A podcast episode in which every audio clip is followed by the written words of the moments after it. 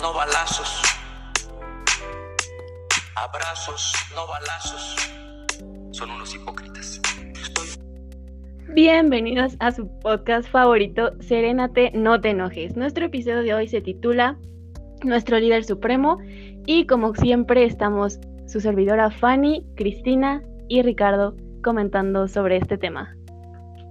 Hola, hola a todos, aquí Cristina y pues sí, esta semana estaremos hablando de esa persona que ustedes ya tienen en mente y que nos deleita cada mañanera con alguna de sus frases icónicas. Un poquito de la violación que hace este personaje a las cuatro máximas de Grace. ¿Qué me dicen chicos? Empezando por la de cantidad. Nuestro líder supremo siempre da más o menos información de la requerida cuando alguna pregunta se le es se le hace, ¿no? Sí, tiene razón. Cuando se trata de calidad, no es muy bueno que digamos. Por otro lado, hablando de él, ¿podemos mencionar su lentitud?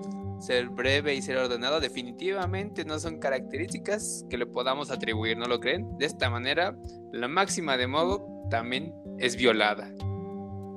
Claro, y ni hablar de la de relación y pertinencia, como esa vez que dijo que el gobierno no tenía partido y que se reía porque era como una porra grosera de los Pumas. Absolutamente nada que ver con lo que se estaba hablando.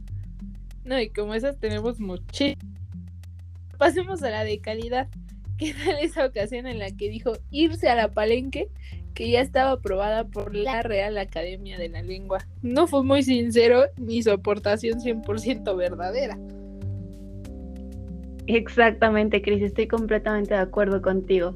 Pero bueno, espero que hayan disfrutado mucho su podcast de hoy y nos vemos la próxima. Bye bye. Hasta luego. Adiós. No te enojes. No te enojes. No te enojes.